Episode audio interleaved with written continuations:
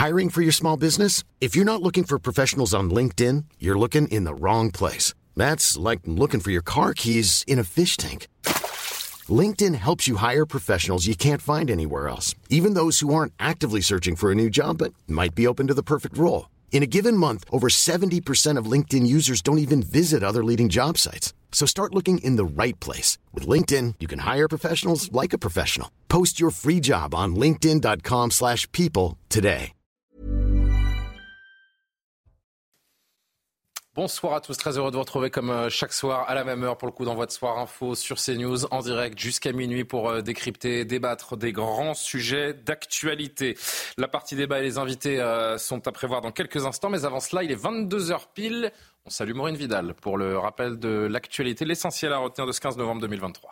Bonsoir Julien, bonsoir à tous. L'armée israélienne dit avoir trouvé des munitions, des armes et des équipements militaires du mouvement Hamas dans l'hôpital Al-Shifa de Gaza où elle est intervenue militairement. Depuis Tzal se serait retiré de l'établissement hospitalier. Il n'y a aucun endroit à Gaza que nous n'atteindrons pas, a déclaré le Premier ministre israélien Benjamin Netanyahou. Le président Emmanuel Macron a affirmé défendre une position équilibrée et qui n'a jamais varié après s'être vu reprocher un manque de clarté sur le conflit entre Israël et le Hamas. Nous reconnaissons de manière complète le droit d'Israël de se défendre et de lutter contre le terrorisme. Mais parce qu'Israël est une démocratie, ce droit à se défendre doit s'inscrire dans le cadre du droit international humanitaire. Une dizaine de stèles juives dégradées dans l'Oise à Moulins-sous-Touvent, dans un cimetière militaire allemand. Le parquet de Compiègne a ouvert une enquête pour violation de sépultures ou monuments initiés à la mémoire des morts. Ce cimetière regroupe 1903 sépultures chrétiennes et juives de soldats allemands ayant combattu durant la Première Guerre mondiale.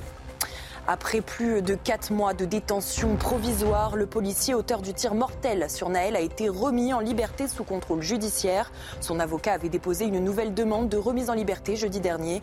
Les juges d'instruction ont estimé que les critères légaux de la détention provisoire n'étaient plus remplis à ce stade de l'instruction. Enfin, un an de prison avec sursis requis à l'encontre du garde des Sceaux Éric Dupont-Moretti, jugé par la Cour de justice de la République pour prise illégale d'intérêt. Le procureur général de la Cour de cassation a demandé de déclarer le garde des Sceaux coupable concernant la peine d'inégibilité normalement obligatoire en cas de condamnation. Il a déclaré à la Cour qu'elle pouvait s'en dispenser en s'en remettant à sa sagesse. Merci beaucoup, chère Maureen, pour euh, toutes ces précisions. On vous retrouvera pour un journal complet à, 23h. On va marquer une, euh, pause, alors que euh, Jean Messia, Valérie Lecable, Maurice Bucco sont déjà autour du, plateau. Nous rejoindrons d'autres invités dans quelques instants. On va d'abord vous proposer de revivre, si vous l'avez manqué, l'interview du ministre de l'économie et des finances, Bruno Le Maire, qui était l'invité de Sonia Mabrouk tout à l'heure dans la matinale. Ce sera juste après la pause, et puis on reviendra à l'actualité chaude qui nous concerne depuis de longues semaines maintenant, à savoir cette suite à la l'attaque terroriste du Hamas le 7 octobre dernier et l'incursion militaire israélienne qui se poursuit dans la bande de Gaza. A tout de suite. Nous sommes de retour sur le plateau de Soir Info. Les invités nous ont rejoint, nous ont rejoint Jean-Sébastien Ferjou qui se met en place. Tout va bien? C'est bon? Vous êtes bien assis? Directeur d'Atlantico, c'est mieux avec une chaise. C'est vrai. Jean Messia, Bonsoir, fonctionnaire, président de l'Institut Vivre Français. Maxime Thiebaud nous a rejoint. Bonsoir à vous, avocat. Euh, Valérie Lecable, chroniqueuse politique. Bonsoir, chère euh, Valérie. Amoureux Bucco euh, est avec nous également pour un point police-justice. Karim Abrik nous rejoindra dans, dans, un instant. On va entamer les débats dans quelques minutes autour de la situation à, Gaza. On sera en ligne d'ailleurs depuis Israël avec un colonel de réserve de Tzal pour bien comprendre les enjeux autour de cette prise de l'hôpital Al-Shifa dans Gaza, suspecté d'être un centre de commandement terroriste. On reviendra longuement donc sur toute cette actualité, pas seulement, vous le verrez, jusqu'à minuit, mais avant cela, si vous l'avez manqué ce matin, l'entretien euh, important, précieux à réentendre, celui de Bruno Le Maire, le ministre de l'économie et des finances, c'était dans la matinale de Sonia Mabrouk. Tous les sujets d'actualité concernant le ministre ont été évidemment euh, abordés sans concession. Revivez ce moment donc avec Sonia Mabrouk, c'était ce matin.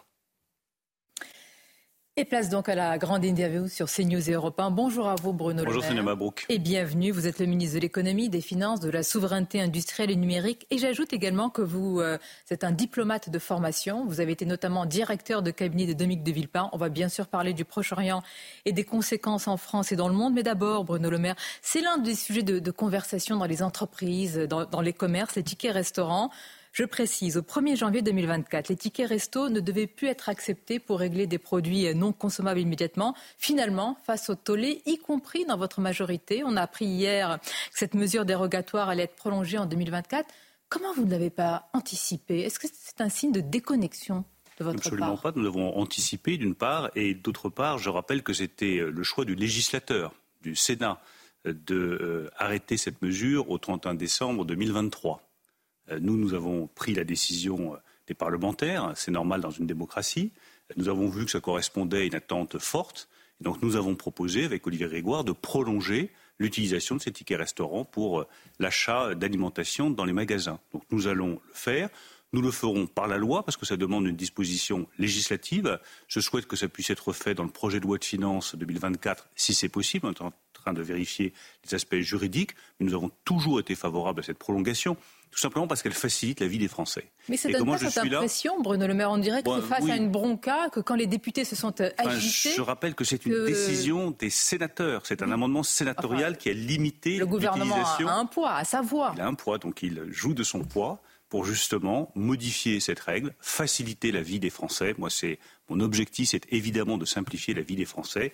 Vous avez 5 millions de personnes qui ont ces tickets restaurants. Vous avez beaucoup d'entre eux qui trouvent que c'est vraiment beaucoup plus simple de les utiliser pour euh, acheter des produits alimentaires, se préparer ses paniers repas, se faire euh, ses déjeuners soi-même, tant mieux. Simplifions la vie des gens et donc prolongeons cette mesure pour l'année 2024. Donc vous me dites ce matin, ce n'est pas un revirement, ce n'est pas, pas de revirement. Moi, je n'aime pas les revirements. Il n'y a pas de volte-face.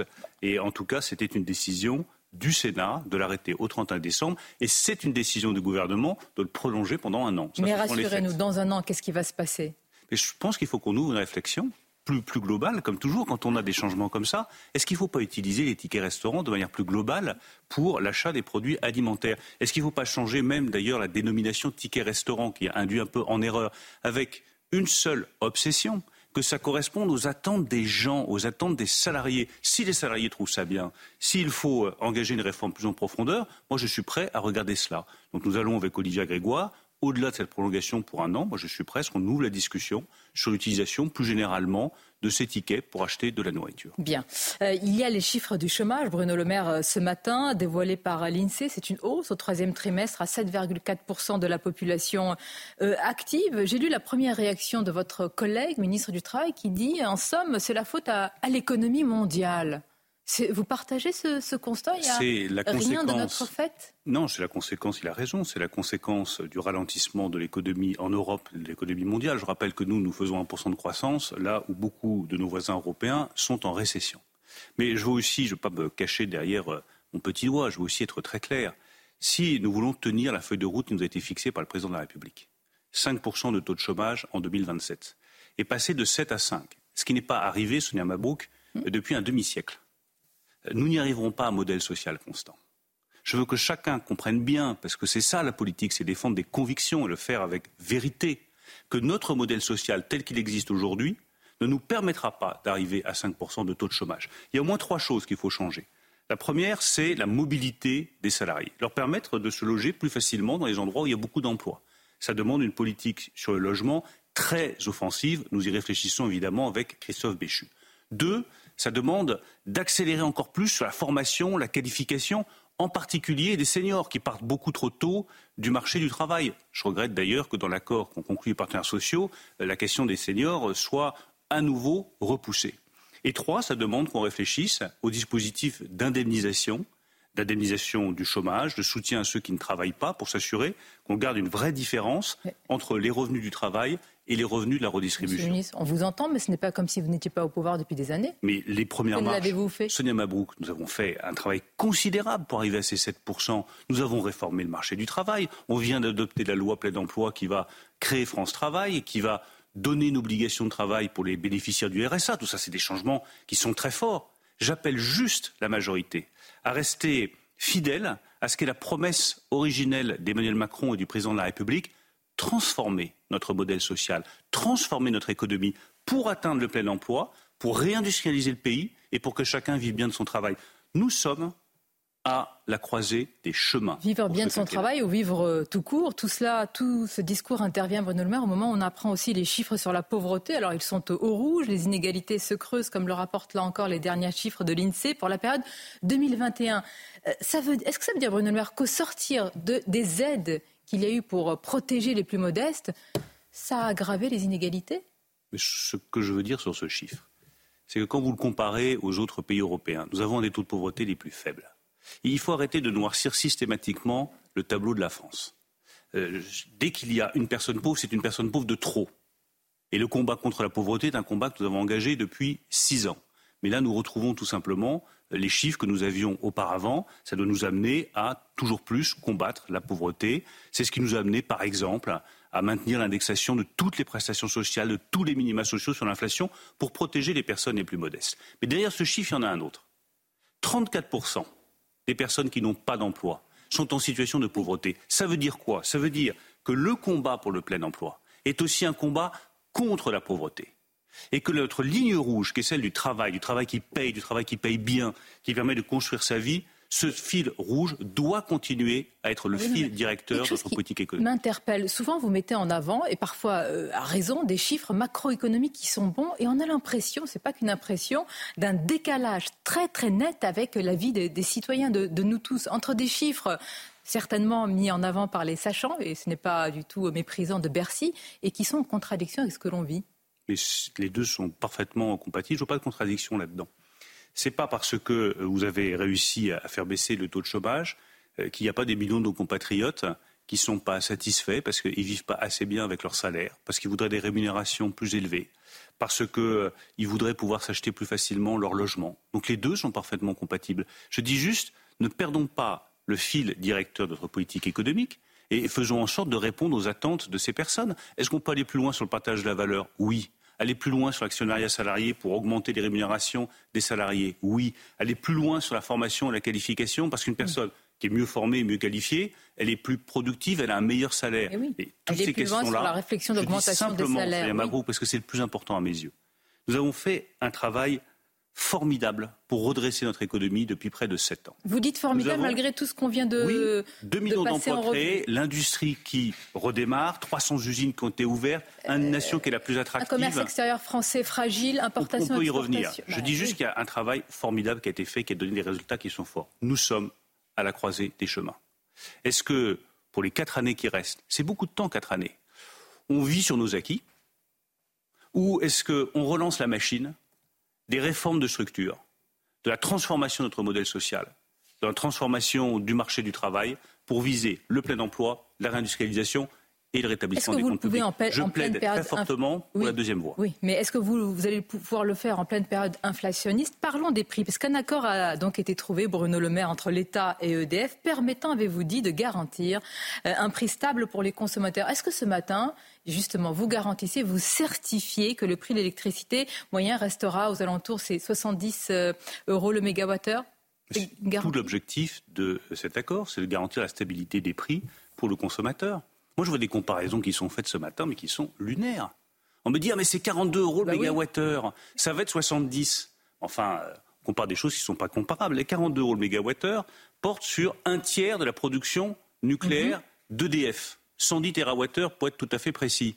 Les 70 euros le euh, mégawattheure portent sur 100% de la production électrique nucléaire d'EDF. Quand vous allez chez le boulanger, c'est à Mabrouk, et que vous achetez une part du gâteau, c'est moins cher que si vous achetez tout le gâteau. mais j'ai l'impression qu'on mange de moins en moins ce gâteau, monsieur le ministre. Est-ce que les téléspectateurs et les auditeurs ce matin, parce qu'ils se posent une question, est-ce que les prix vont revenir au niveau d'avant-inflation Mais ils ne reviendront pas, mais aucun prix ne va revenir au niveau d'avant-inflation, parce que les prix augmentent année après année, comme les salaires augmentent, et tout l'objectif, c'est que les salaires augmentent plus que les prix. C'est pour ça que nous nous battons.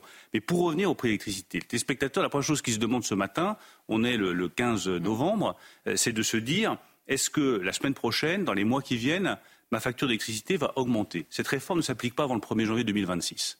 Donc il n'y aura pas d'augmentation de plus de 10% des tarifs de l'électricité, de facture d'électricité début 2024. J'ai pris cet engagement, j'ai l'habitude de tenir mon engagement. Nous allons progressivement sortir du bouclier énergétique. Donc il y aura cette hausse au début de l'année 2024, elle sera inférieure à 10%. Mais je rappelle, M. Mabrouk, que nous payons encore 34% de la facture d'électricité des gens. Donc il faut en sortir progressivement pour revenir à la normale. Voyez-vous, monsieur Ensuite, on vient de parler des chiffres de pauvreté parce qu'on est sorti des aides. Donc est-ce que ça ne va pas aggraver la situation tout cela Il n'y a pas une explosion, comme je l'entends dire, de la pauvreté. C'est maîtrisé. Nous veillons à ce que ce soit maîtrisé. Mais vous êtes bien obligé de sortir de ces boucliers énergétiques qui coûtent 40 milliards d'euros à la nation française. On ne va pas payer 40 milliards d'euros chaque année pour le prix de l'électricité. Donc nous allons sortir progressivement. C'est d'ici 2025. Ensuite, on basculera dans le nouveau modèle que nous avons présenté hier avec le président d'EDF, avec justement cet objectif qu'il n'y ait pas de marche entre l'ancien et le nouveau modèle, mais de la stabilité des prix pour le consommateur. Donc ne confondons pas deux choses. La sortie du bouclier énergétique, elle se fait maintenant, progressivement, avec l'engagement que je prends, que ce sera progressif, qu'il n'y aura pas de brutalité, qu'il n'y aura pas de hausse de plus de 10% à la rentrée 2024. Et après, il y aura un nouveau modèle, et c'est un deuxième engagement que je prends, mm. stabilité des prix pour le consommateur. Enfin, je redis à quel point je suis euh, pas révolté, mais un peu surpris de voir que certains font des comparaisons entre des chiffres qui ne veulent absolument rien dire. Il est évident que 42 euros sur un tiers de la production, ça ne se compare pas avec 70 euros sur 100% de la production. Encore une question sur ce sujet, Bruno Le et c'est je ne comprends pas. Vraiment, expliquez-nous euh, ce matin à la fois sur Europe 1 et sur CNews pourquoi on n'est pas sorti du marché européen? Nous payons dites-moi si on a tort, l'électricité la plus euh, chère d'Europe, alors que nous la produisons au coût le plus faible, grâce à un, formidable outil de, production nucléaire hydraulique. Est-ce que vous avez pas l'impression qu'on marche sur la tête Non, ne marche pas sur la tête. Je vais rappeler certaines réalités de base. Un, nous sommes parfois dépendants de la production électrique des autres. C'est pour ça qu'on fait partie du marché européen de l'électricité. On était bien content de trouver l'électricité allemande quand euh, nos centrales nucléaires étaient à la ramasse et qu'elles produisaient plus, problème de corrosion sous contrainte. Deux, ce que je veux éviter, c'est les chocs tels que ceux qu'on a connus. Les factures des Français auraient dû augmenter de 100% par moment. Vous payez 1200, ça aurait dû être 2400. Ça n'a pas été le cas parce qu'on vous a protégé. Mais je ne peux pas protéger chaque année à 40 milliards d'euros, parce que ça risque de nous coûter cher en termes d'impôts par la suite. Trois, nous avons effectivement un prix d'électricité qui est un des plus bas en Europe. Mais nous avons des investissements à faire. Donc si nous voulons garder notre indépendance énergétique, il faut fabriquer six nouveaux réacteurs nucléaires. C'est un coût de plus de 50 milliards d'euros. Je suis obligé d'intégrer ce prix dans la facture globale pour que ça permette de financer euh, la construction de ces centrales. Enfin, dernière remarque, EDF est une entreprise publique mais ce n'est pas une entreprise qui a vocation à vendre à perte. Sinon, demain, elle fera faillite. Il faudra renflouer EDF et ça coûtera très cher aux contribuables. Bruno Le Maire, sur la situation au Proche-Orient et ses conséquences en France et dans le monde, vous, avez été, vous êtes un diplomate de formation. Euh, vous avez été notamment euh, directeur de cabinet de l'ancien Premier ministre Dominique de Villepin. Il était hier l'invité de CNews dans l'heure des, des pros. Il s'est inquiété, l'ancien Premier ministre, je cite, hein, d'un glissement vers une confrontation globale. C'est grave quand même comme propos. Est-ce que vous partagez une telle inquiétude?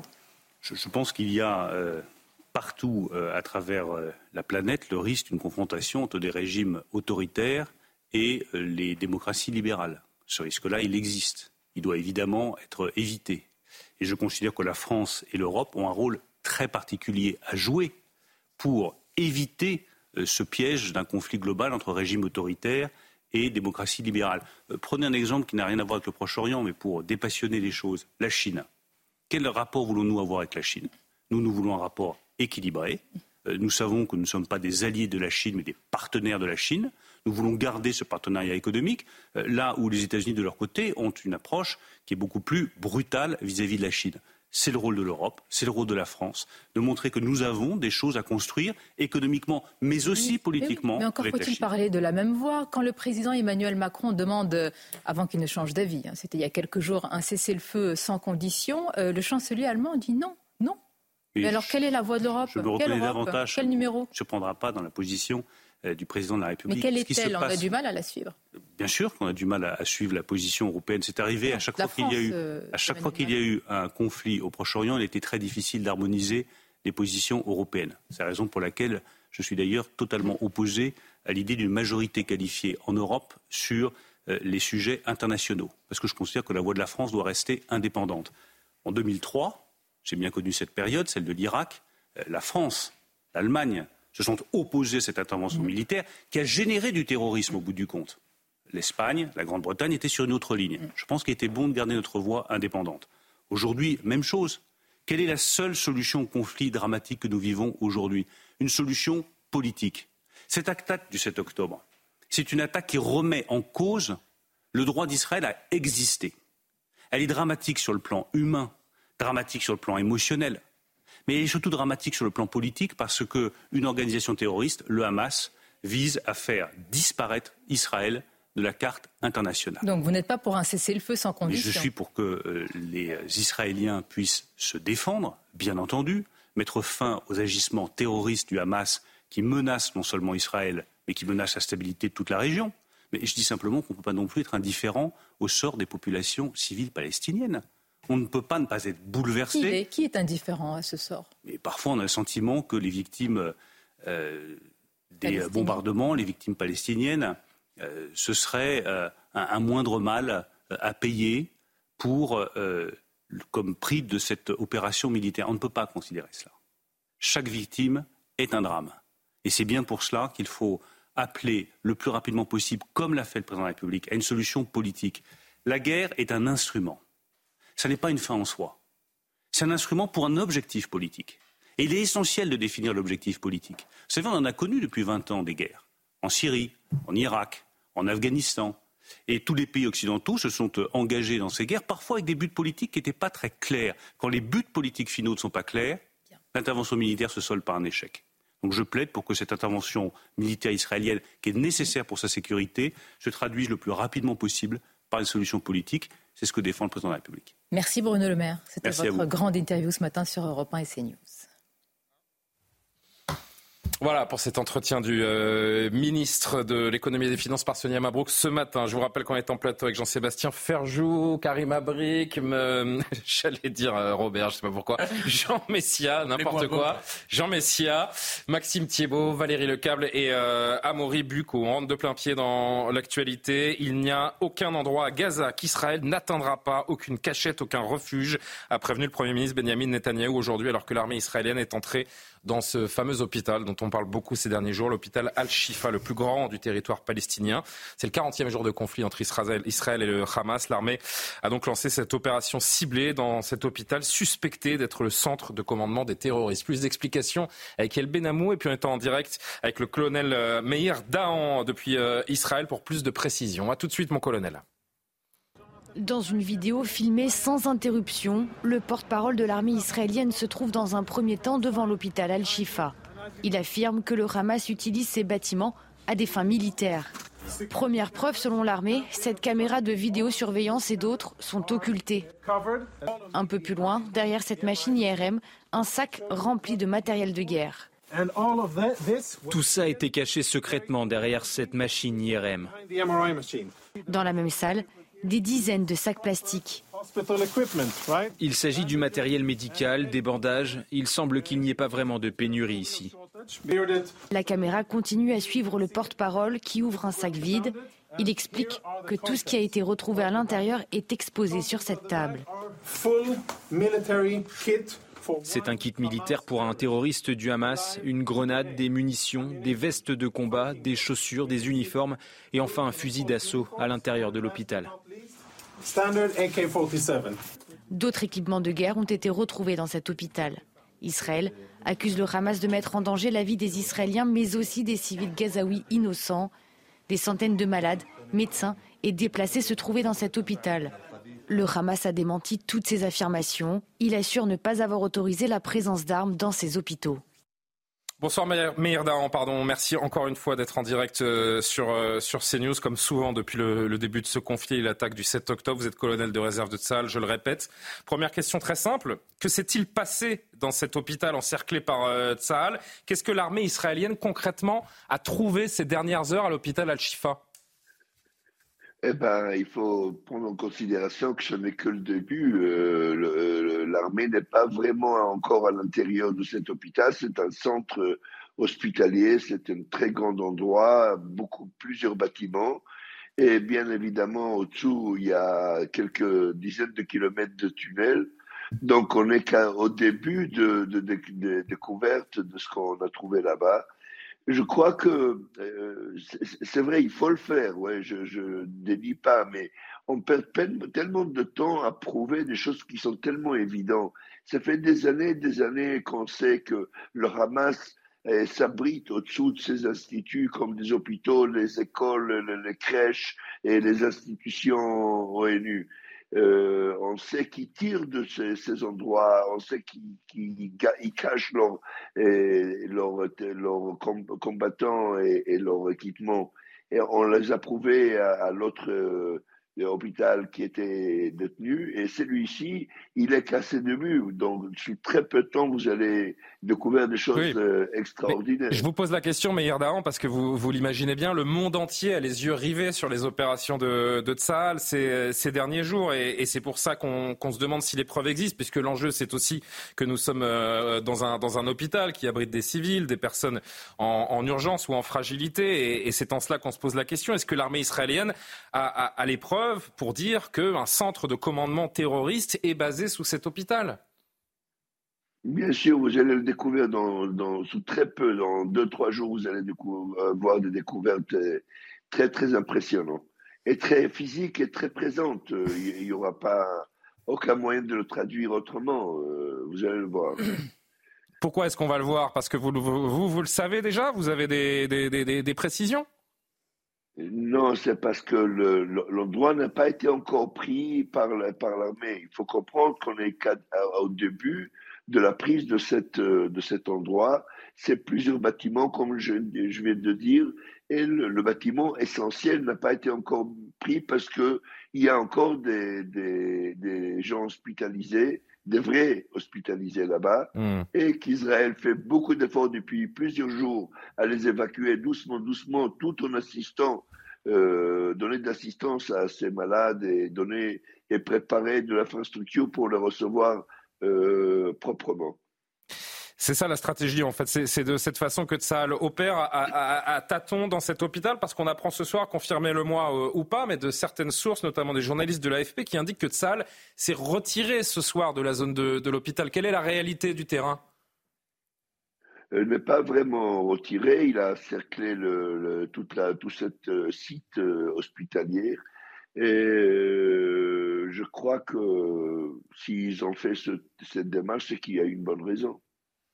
Des coups de feu, des explosions ont été entendues dans cet hôpital. Des centaines de, civils, vous nous le rappelez vous-même, euh, sont encore euh, hospitalisés. Peut-être même des otages également. Comment faire? Alors, s'il y a des otages, il y a des terroristes, vous savez, ils sont, ça va avec, malheureusement. Et si vous entendez du feu, c'est pas parce que l'armée tire, mais c'est qui se défend. Euh, d'ailleurs, tout, au tout début de la prise de cet endroit, aux deux premiers immeubles, il y a eu euh, un combat avec euh, un groupe de terroristes. Je crois qu'il y a eu cinq ou dix morts de leur côté qui se sont battus. Il faut comprendre quelque chose de très important. Vous avez vu tout à l'heure dans cet article les uniformes cachés dans un sac derrière une machine radio ou quelque chose.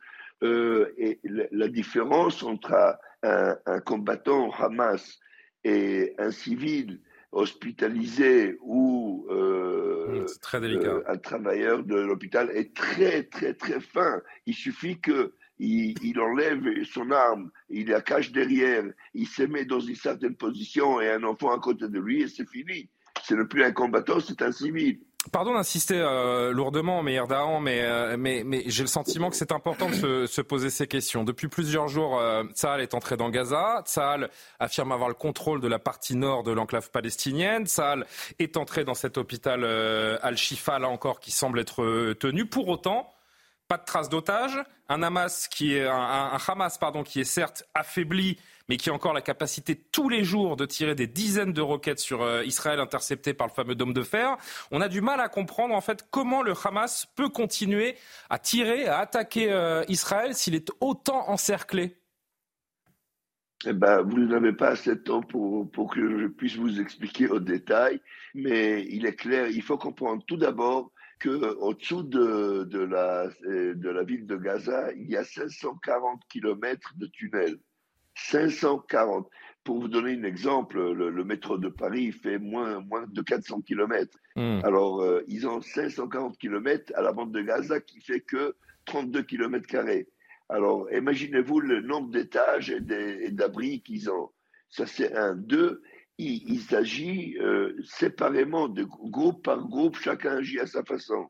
Et tous les missiles qu'ils envoient, d'ailleurs, si vous verrez bien le graphe, ils s'abaissent de jour en jour tous ces patries de, missiles ont été installées bien, bien, bien auparavant dans toute la, toute, de partout à la bande de Gaza. Ils se font, ils se font comment on dit, agités par un, contrôle à distance ou par un timer ou par de différentes méthodes. Colonel Dahan, j'ai encore deux questions à, vous poser je vous, et je vous libère. Les familles d'otages, bien sûr, il faut en parler, elles attendent depuis 40 jours. N'ont qu'une seule question, et cette question, j'aimerais vous, la poser, même si euh, vous n'êtes pas évidemment le, seul à pouvoir y répondre et avoir les cartes en main, comme on dit. Quand reverront-ils leurs proches? Est-ce que vous pensez que c'est à moi de donner la réponse? Vous savez, euh, on fait de notre mieux, vraiment. On fait n'importe quoi. C'est connu d'ailleurs depuis des années et des années que la, la, la, la, valeur de vie humaine pour nous, que ce soit israélien ou, ou de l'autre côté, d'ailleurs les Arabes, je crois que le monde entier a, a vu le nombre d'efforts qu'on a fait pour évacuer cette région de, de combat. Et qu'est-ce qu'ils ont fait le Hamas de l'autre côté?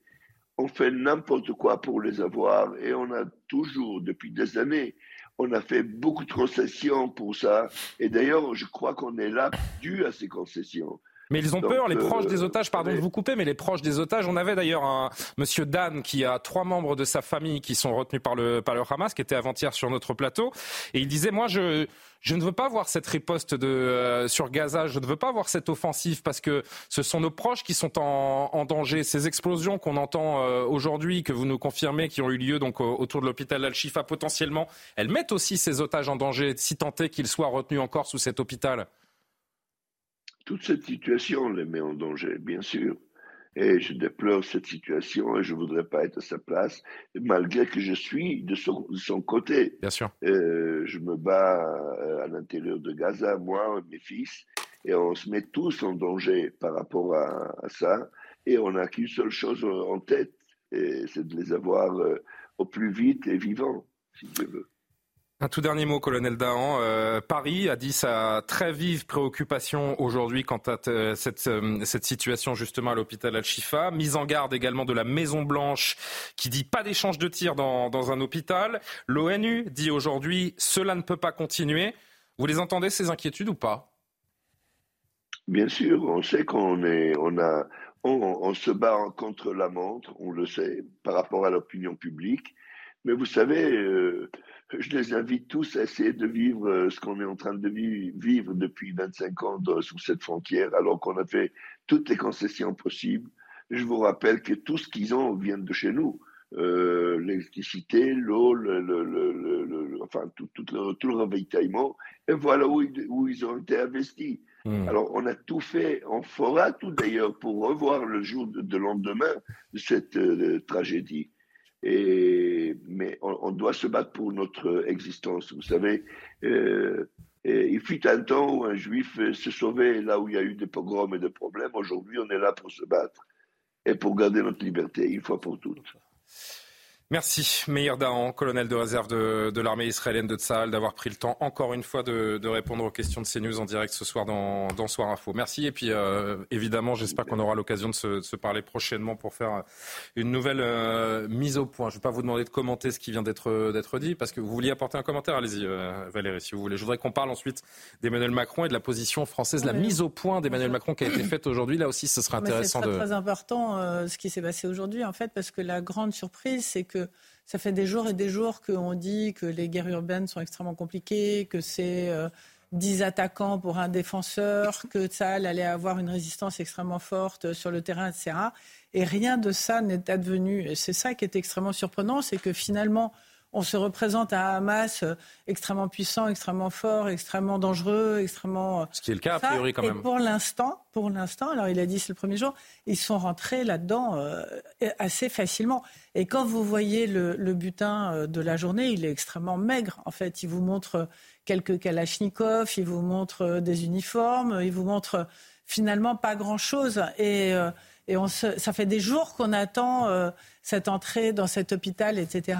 Et il y a comme une espèce de, surprise quand même sur, euh, sur le fait que quelque part, on se dit tout ça pour ça. Alors, il a raison de dire que ce n'est que le Tout ça pour ça. Si c'est que le début, on verra dans deux, trois jours, comme dit Meir Dahan, euh, il y a un instant. non, mais le, le parle de ça, il a totalement raison de dire attention, c'est le premier jour et on va voir ce qu'on va voir parce qu'en en fait, les Israéliens là sont en train de, cerner l'hôpital, de s'installer euh, autour et euh, de voir effectivement dans tous ces tunnels ce qui est en train de se passer, d'autant que, et je termine là-dessus, mhm. euh, il y a toutes les chances que les responsables de Tsahal aient fui vers la zone sud de Gaza. Du Hamas. pardon, de Gaza. Du Hamas. Du Hamas, pardon, excusez-moi. que les responsables du Hamas, oui, excusez-moi, aient fui vers la zone sud de Gaza, puisque on sait depuis euh, plusieurs jours que l'opération terrestre a, et puis On sait que, euh, je, rappelle, je fais une parenthèse en rappelant que les hauts dignitaires dirigeants du Hamas sont très loin de tout ça puisqu'ils sont dans des palaces 5 étoiles du Qatar. Voilà, exactement. Et sans doute que, sans doute que ceux locaux sont, se sont se sont soit cachés dans ces tunnels, soit euh, bon, ont évacué. Jean Messia, très vite, et je voudrais qu'on parle d'Emmanuel ah, Macron qui a fait une mise au point sur la diplomatie française et la vision française de euh, cette situation. Oui, je comprends pas très bien la minimisation euh, de ce qui a été découvert dans un hôpital. Enfin, je sais pas, quand vous allez à la Salpêtrière ou à l'hôpital Bichat, vous trouvez pas des kalachnikovs et des grenades. Donc il y a quand même quelque chose d'assez étonnant, si vous voulez, c'est le moins qu'on puisse dire, à trouver ce genre d'armes. Alors évidemment, pour l'instant, ils n'ont pas trouvé des chars d'assaut. Hein. Non, mais on vous parle euh, du centre de euh, commandement de l'organisation bah, terroriste. Vous rien, ils viennent d'arriver. La, plus du monde. C'est vrai, mais enfin, déjà. On s'attendait à trouver des. Quand on ouvre l'hôpital. Et c'est un immense complexe, encore une fois, pour ceux qui ont pu euh, s'intéresser un peu au sujet. C'est une mini-ville dans la ville, hein, cet hôpital Chifa. Quand on ouvre l'hôpital et qu'on rentre dans l'hôpital et que les premières choses qu'on découvre dans certains appareils,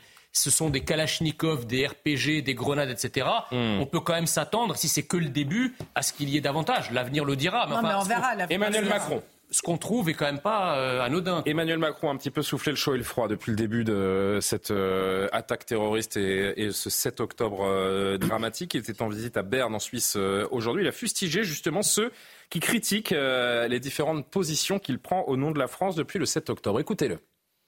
Vous avez fait euh, état de critiques. Bon, ces critiques, si j'ai bien compris, viennent d'un côté et de l'autre, euh, ce qui montre que notre position doit être équilibrée.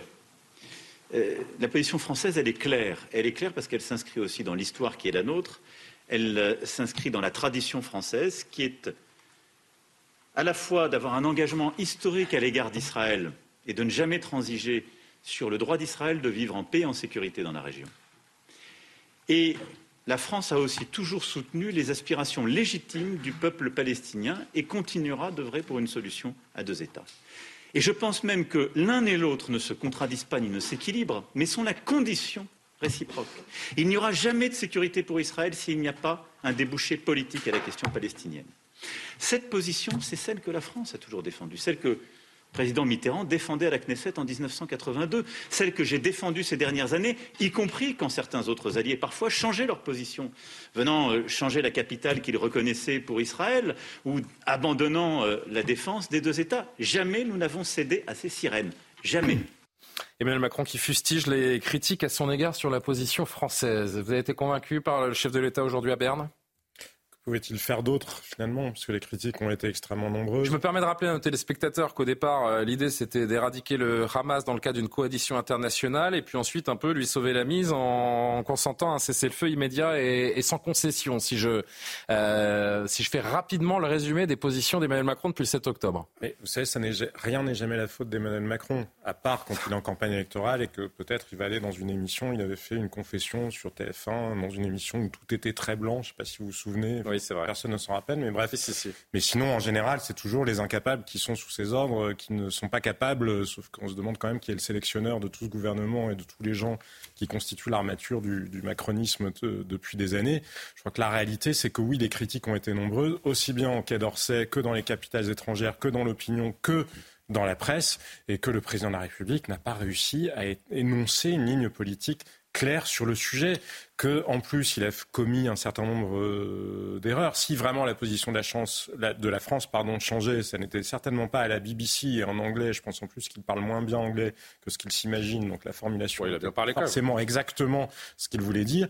Mais oui, mais si, mais il a appelé un cessez-le-feu hein, chez euh, dans, le, dans cette émission euh, du service public britannique. il, a fait, il a fait pire que ça parce que appeler un cessez-le-feu, c'était pas très cohérent par rapport à ce que disait la France. Il a appelé un cessez-le-feu sans condition. Entre temps, il y avait eu l'épisode la France qui vote aux Nations Unies, le seul pays occidental à le faire euh, par ailleurs, une, une motion qui condamne, qui condamne Israël sans faire référence aux otages ni faire référence au droit d'Israël à se, à défendre, mais surtout ce qu'il a dit à la BBC, qui à mon sens était une vraie faute politique comme morale, c'était de suggérer qu'Israël tuait gratuitement des femmes et des enfants, parce que c'est l'expression qui a été employée. Israël, on peut discuter d'un cessez-le-feu, on peut essayer de pousser un cessez-le-feu, on peut critiquer peut-être la mesure ou la démesure, c'est selon de l'action militaire israélienne. On ne peut pas dire, quand on est le président de la République française, qu'Israël tue gratuitement des femmes et des enfants. Pourquoi ce manque de clarté ces derniers jours La preuve, il a fait, mais on ne devrait pas. Pourquoi ce manque de clarté ces derniers jours, pour certains en tout cas, de la part du président de la République? Écoutez ce qu'en pense Éric Zemmour. Il était l'invité euh,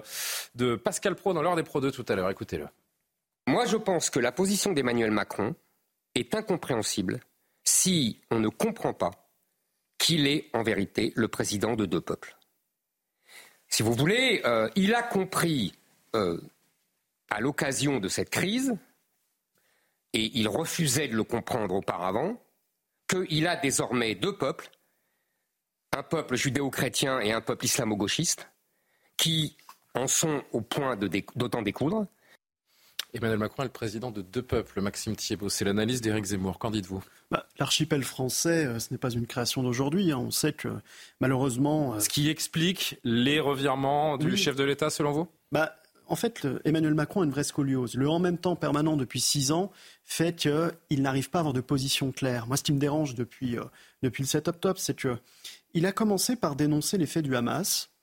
Et après, il a fait une confusion de genre avec la Palestine. Sauf que la cause palestinienne, il ne faut pas la confondre avec la cause du Hamas. Certes, le Hamas a pris le pouvoir, notamment à Gaza. Certes, le Hamas, qui est un groupe terroriste, est venu euh, accaparer euh, des prérogatives qui n'étaient pas les siennes par voie euh, quand même plus ou moins démocratique. Mais il est certain aujourd'hui que la confusion de genre entre la Palestine et le Hamas pour satisfaire un électorat français et éviter, d'après le conseil qu'il a pu avoir de M. Bellatar, a priori, qui serait venu à l'Elysée, lui conseiller. On va en parler tout à l'heure. On va en parler tout à l'heure parce qu'il a évoqué également cette marche à laquelle ne s'est pas rendu Emmanuel Macron, on pourra euh, évoquer ce, ce qui pourrait être un visiteur du soir qui serait venu le, conseiller. Mais là encore, euh, ça demande à être, euh, à être fouillé et expliqué.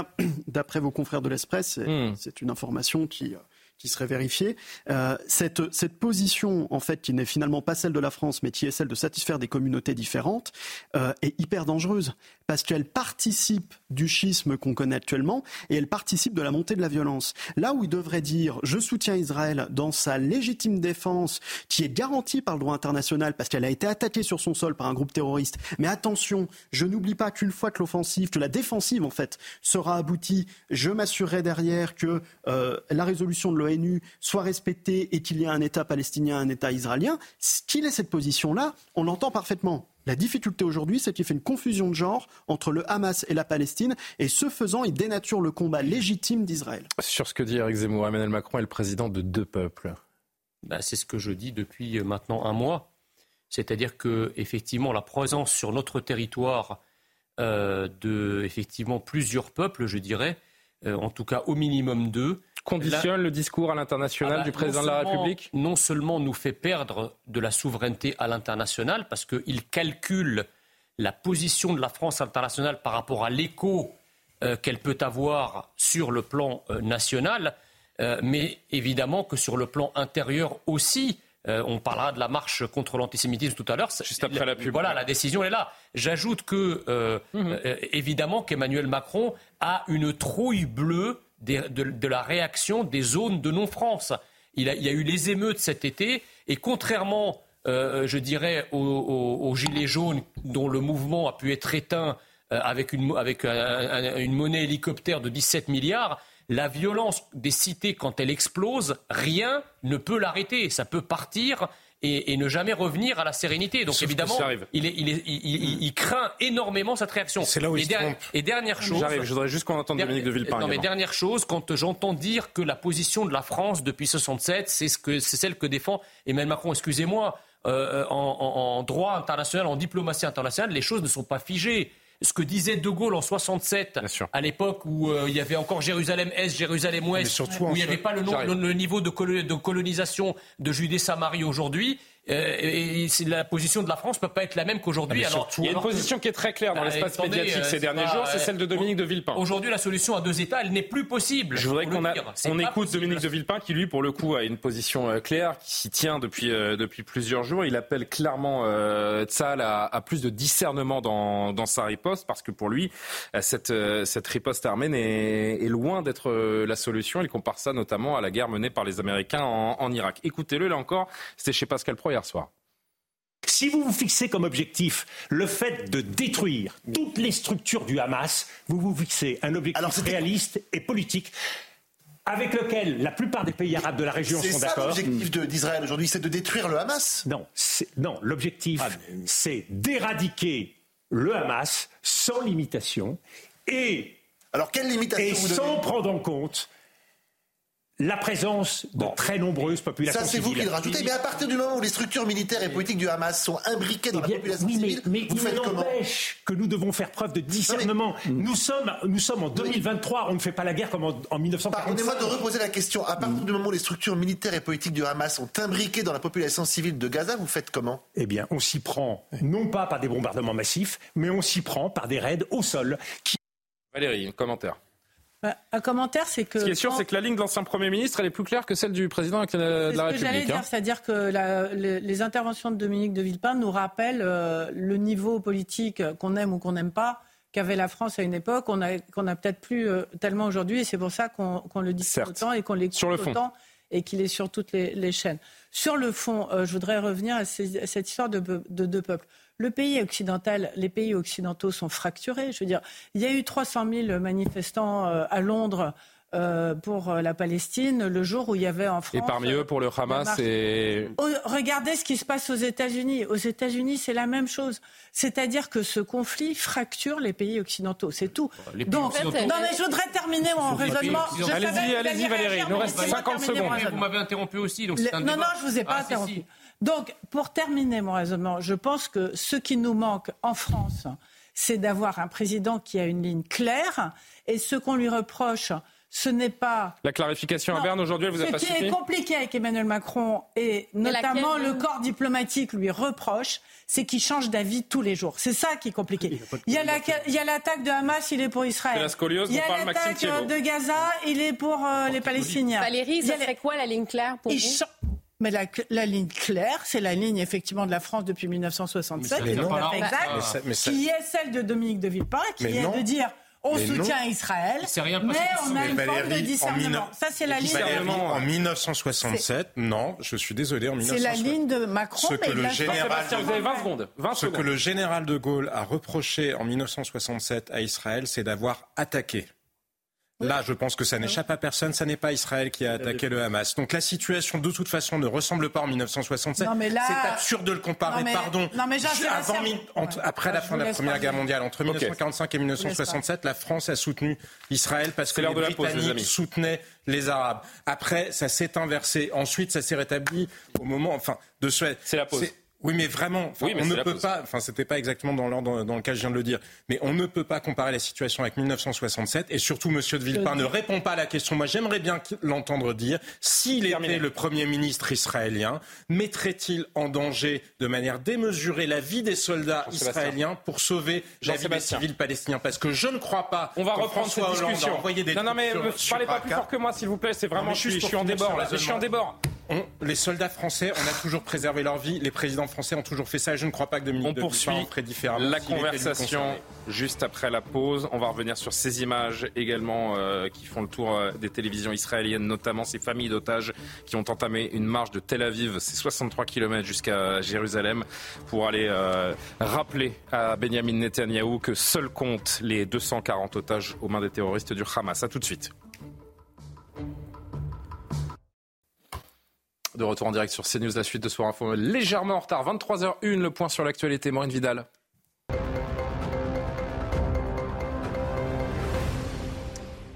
Une dizaine de stèles juives dégradées dans l'Oise à Moulins sous Touvent, dans un cimetière militaire allemand. Le parquet de Compiègne a ouvert une enquête pour violation de sépultures aux monuments initiés à la mémoire des morts commises en raison de la race, l'ethnie, la nation ou la religion. Ce cimetière regroupe 1903 sépultures chrétiennes et juives de soldats allemands ayant combattu durant la Première Guerre mondiale. Écoutez le témoin qui a découvert ces profanations. C'est l'écœurement, la consternation. Euh, on pèse nos mots aujourd'hui parce que c'est un cimetière qu'on connaît, euh, un cimetière que nous, parcourons avec nos visiteurs, avec les familles aussi, les familles de, allemands, les familles danois, les familles de confession juive. On les, emmène dans ce cimetière et aujourd'hui retrouver ce cimetière euh, vandalisé, on ne comprend pas.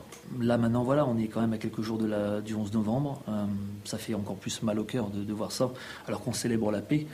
de voir des gens qui sont aussi idiots mais de venir casser des stèles de soldats pour peut-être essayer de faire passer un message, je ne sais pas. Mais en tout cas, je pense que ce n'est pas le lieu ni l'endroit pour le faire. Après plus de quatre mois de détention provisoire, le policier, auteur du tir mortel sur Naël, a été remis en liberté sous contrôle judiciaire. Son avocat avait déposé une nouvelle demande de remise en liberté jeudi dernier. Les juges d'instruction ont estimé que les critères légaux de la détention provisoire n'étaient plus remplis à ce stade de l'instruction. Le syndicat Sudrail envisage de construire une puissante mobilisation pour protester contre les mesures salariales proposées pour 2024 et n'exclut pas des journées de grève durant la période de Noël. Un plan d'action que déplorent les Français inquiets de ne pas pouvoir se déplacer pour fêter le réveillon avec leurs proches. Écoutez. Chez les gens, de pouvoir euh, partager ces moments, euh, euh, surtout dans le contexte actuel où il y a quand même pas mal de, de, difficultés, on va dire, enfin de, tensions. Euh, les, fêtes de Noël, c'est quand même un moment important dans la vie familiale. C'est dommage pour les gens euh, qui sont dans les grandes villes et qui retournent à la campagne, du coup. Euh, bah, ça va être très embêtant, donc ils vont prendre leur voiture, ça va créer des bouchons. Et du coup, du coup, ça va être donc un peu donc énervant pour bah, les gens. Merci beaucoup Maureen. Rendez-vous à 23h30 pour un nouveau point sur l'actualité. Karim Abric, Jean-Sébastien Ferjou, Jean Messia, Valérie Lecab, Maxime Thibault, Amaury Bucco m'accompagne toujours jusqu'à minuit. On poursuit euh, ce panorama de l'actualité avec euh, les commentaires des invités, euh, avec ces, centaines de personnes d'abord qui ont été, qui ont démarré pardon, ces dernières heures une marche entre Tel Aviv et Jérusalem pour demander les libérations des 240 otages aux mains des terroristes du, du Hamas. Une marche de cinq jours jusqu'à Jérusalem qui a commencé donc hier depuis Tel Aviv. Le but, Karim Abric, mettre la pression sur le gouvernement israélien. Oui, parce que maintenant, on parle de quelques 240 personnes qui ont été enlevées.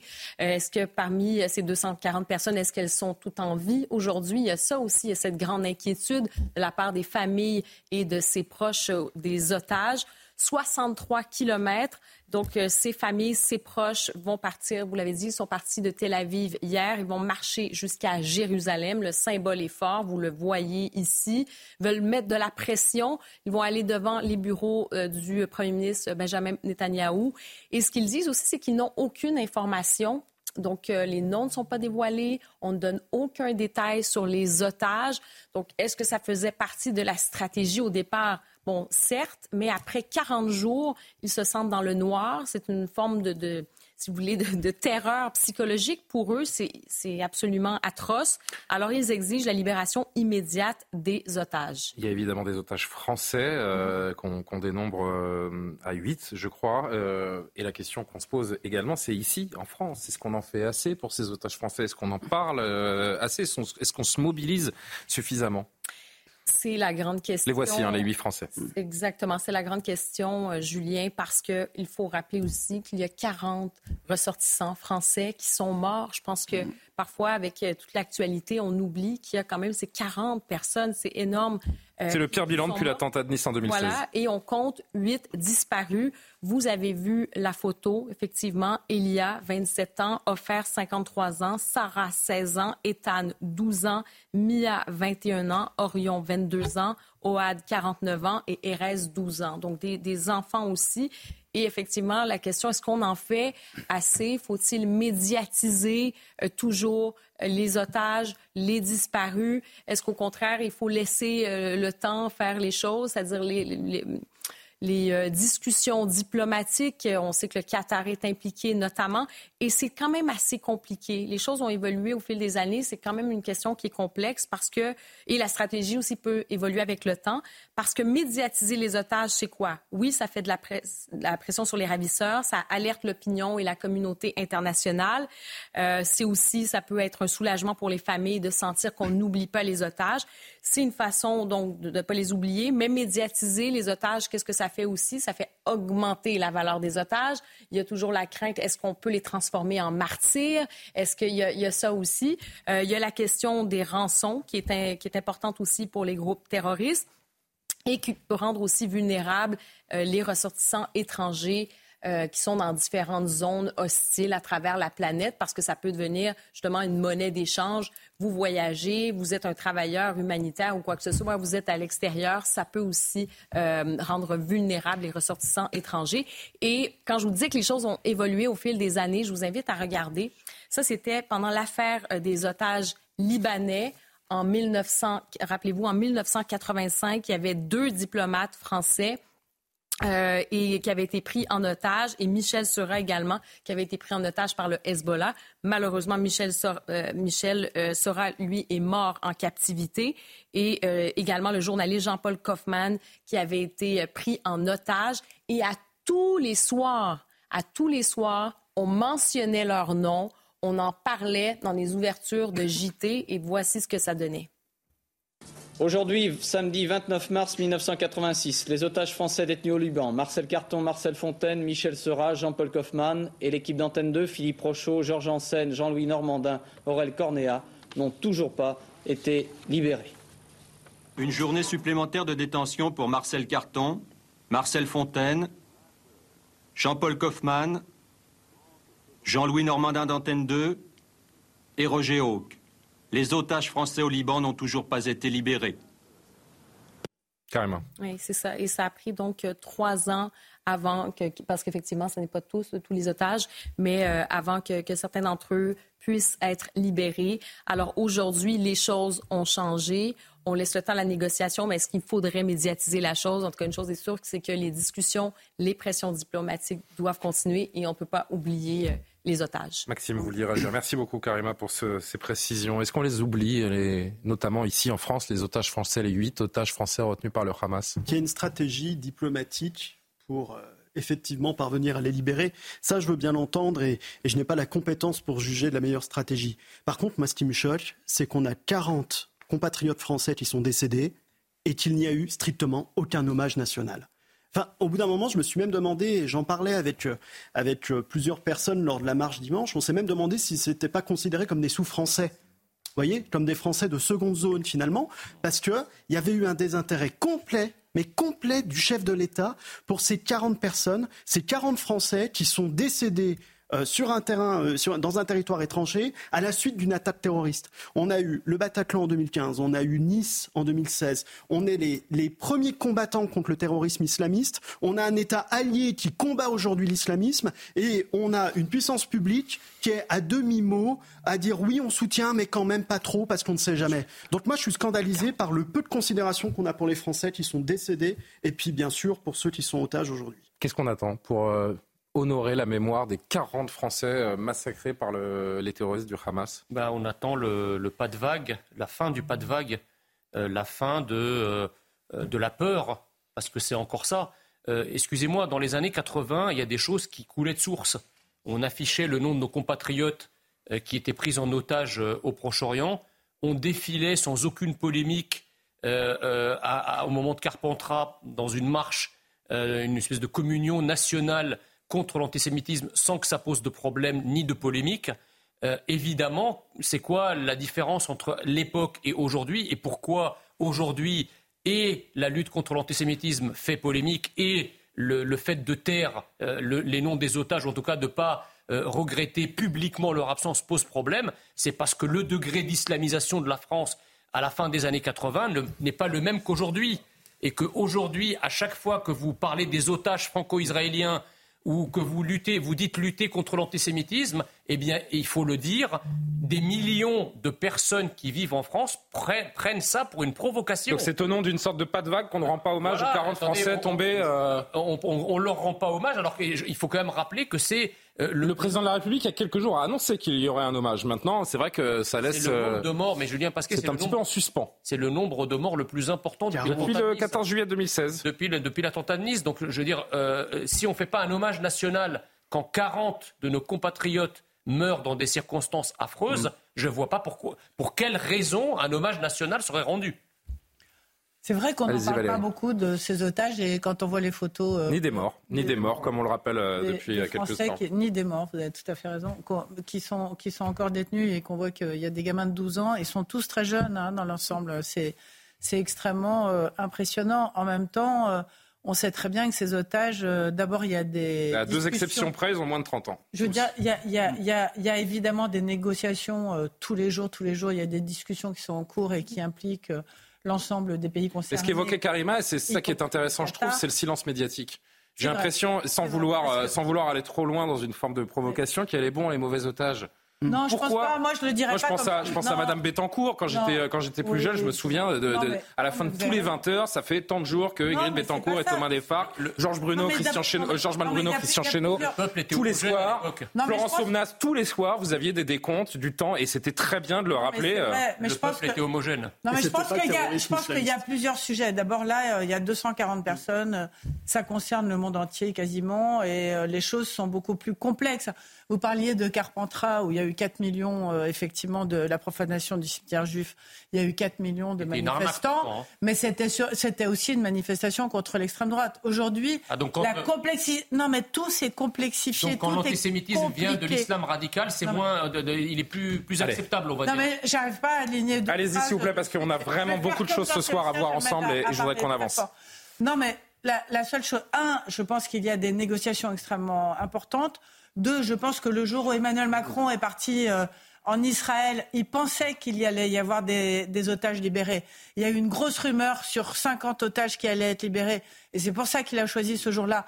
Mais en fait, ça a été aussi malheureusement le jour du déclenchement de l'opération terrestre d'Israël et du coup le Hamas a fait machine arrière. Si ça c'est à peu près euh, reconnu quand même, hein, que ça s'est passé de cette ah façon-là. On avance. Euh, non, non, mais juste aussi pour dire peut-être que sur ces huit personnes euh, qu'on dit enlevées, en fait, c'est des personnes disparues. Non, ce que je veux dire, c'est des personnes disparues. On ne sait pas si c'est des personnes qui sont mortes. Et là, les, identifications des corps sont en cours. Et d'ailleurs, le parquet national antiterroriste a ouvert une enquête miroir, comme on dit, notamment pour aider les autorités israéliennes à, dans leur recherche, dans l'enquête euh, qui va être menée. Et donc, finalement, on ne sait pas encore le nombre de personnes décédées précédemment et, le nombre de personnes enlevées. Voilà, exactement, il faut le dire quand même.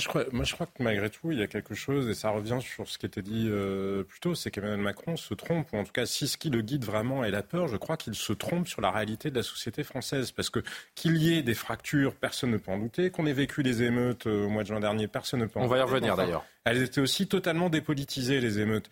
Et donc, Bien sûr qu'il y a en France des gens qui sont plus spontanément euh, pro-palestiniens quand d'autres vont être plus spontanément pro-israéliens. Mais ça n'est pas pour autant qu'il ferait, je pense, des émeutes sur cette cause-là ici. Et Valérie parlait tout à l'heure de ce qui se passe au Royaume-Uni ou de ce qui se passe aux États-Unis. Comment vous expliquez, vous, Jean-Sébastien, comment vous expliquez qu'il n'y ait pas eu dommage Je reviens sur ces, sur ces 40 Français.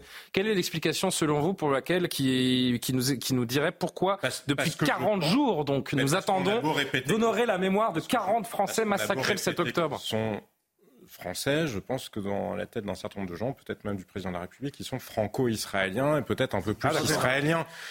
Mais c'est une grave erreur. mais, je, suis d'accord avec vous, je suis entièrement d'accord avec ce que vous disiez, Maxime. Oui, c'est parce que pire, je trouve. Grave erreur, mais je pense que, mm. et tout le raisonnement euh, Yacine Bellatar, ou inspiré par Yacine Bellatar et d'autres, d'avoir peur de la réaction des musulmans français ou des gens de culture arabo-musulmane en France, euh, est complètement absurde parce que autant euh, ils sont mal intégrés, autant ils n'adhèrent pas nécessairement aux valeurs de la République, autant je ne crois pas qu'ils vont se lancer dans une guerre ici, là-dessus. Alors vous m'apportez une transition, hein, Jean-Sébastien, puisque nous sommes donc trois jours après cette grande marche contre l'antisémitisme qui avait lieu à Paris avec plus de 100 000 personnes et partout en France pour euh, au total réunir 200 000 Français environ. Cette marche est un échec, rappelle Jean-Luc Mélenchon, qui continue de salir cet événement et rappelle que les musulmans, selon lui, n'y avaient pas leur place. Regardez, écoutez.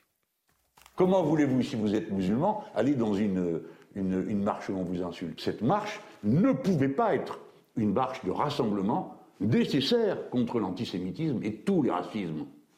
Il n'y avait qu'à rajouter ça, tous les racismes. C'était terminé. Le Front National ne venait pas, les Émoriens non plus. Mais ils l'ont pas fait, et ils l'ont pas fait exprès. Je veux dire, lutter contre le racisme avec des racistes, c'est tout simplement pas possible. Voilà pourquoi nous avons fait les choix que euh, nous avons faits. Et cette marche est un échec.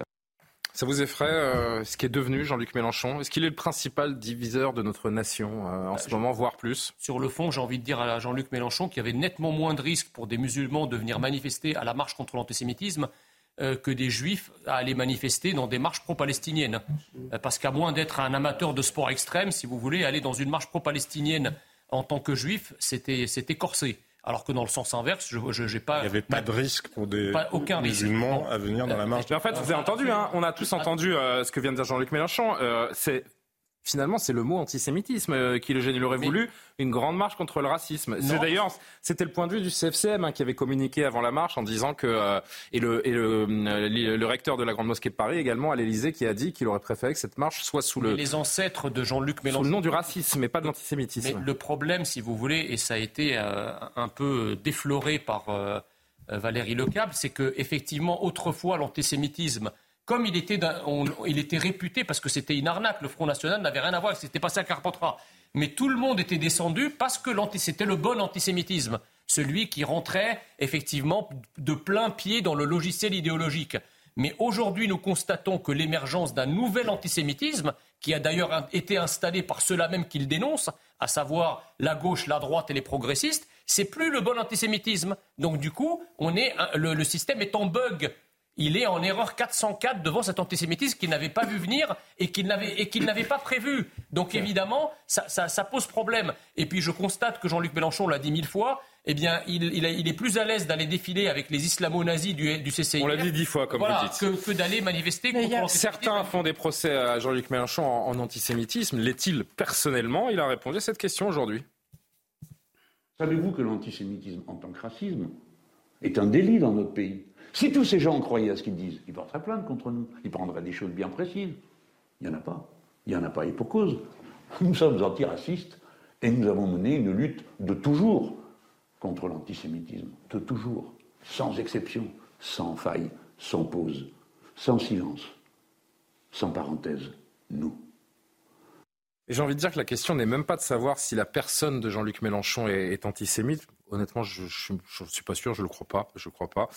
Mais la question, c'est de savoir s'il fait quelque chose pour empêcher les relents antisémites dans notre pays depuis, euh, depuis plus d'un mois. Ah, moi, je vous donne la parole. Je ne sais pas si vous vouliez intervenir exactement sur cette question. Un peu. Alors allez-y, et puis euh, Valérie ensuite. En fait, la question qu'il faut se poser, c'est est-ce que, si vous voulez, euh, l'extrême gauche a toujours effectivement, euh, enfin depuis longtemps, combattu l'antisémitisme. Mais est-ce qu'elle le faisait parce qu'elle était dans l'absolu opposée à l'antisémitisme ou parce qu'elle le faisait parce que cet antisémitisme était porté par l'extrême droite qui était un ennemi politique? Là, ce qu'on voit, si vous voulez, c'est que finalement l'extrême gauche n'est pas contre l'antisémitisme dans l'absolu, mais que dès lors que cet antisémitisme est porté par une partie de son électorat, eh bien, elle refuse de le condamner à ce moment-là. Non, mais je pense, euh, moi, que Jean-Luc Mélenchon, il ne se remet pas de l'erreur qu'il a faite de ne pas être dans cette marche. C'est absolument incompréhensible.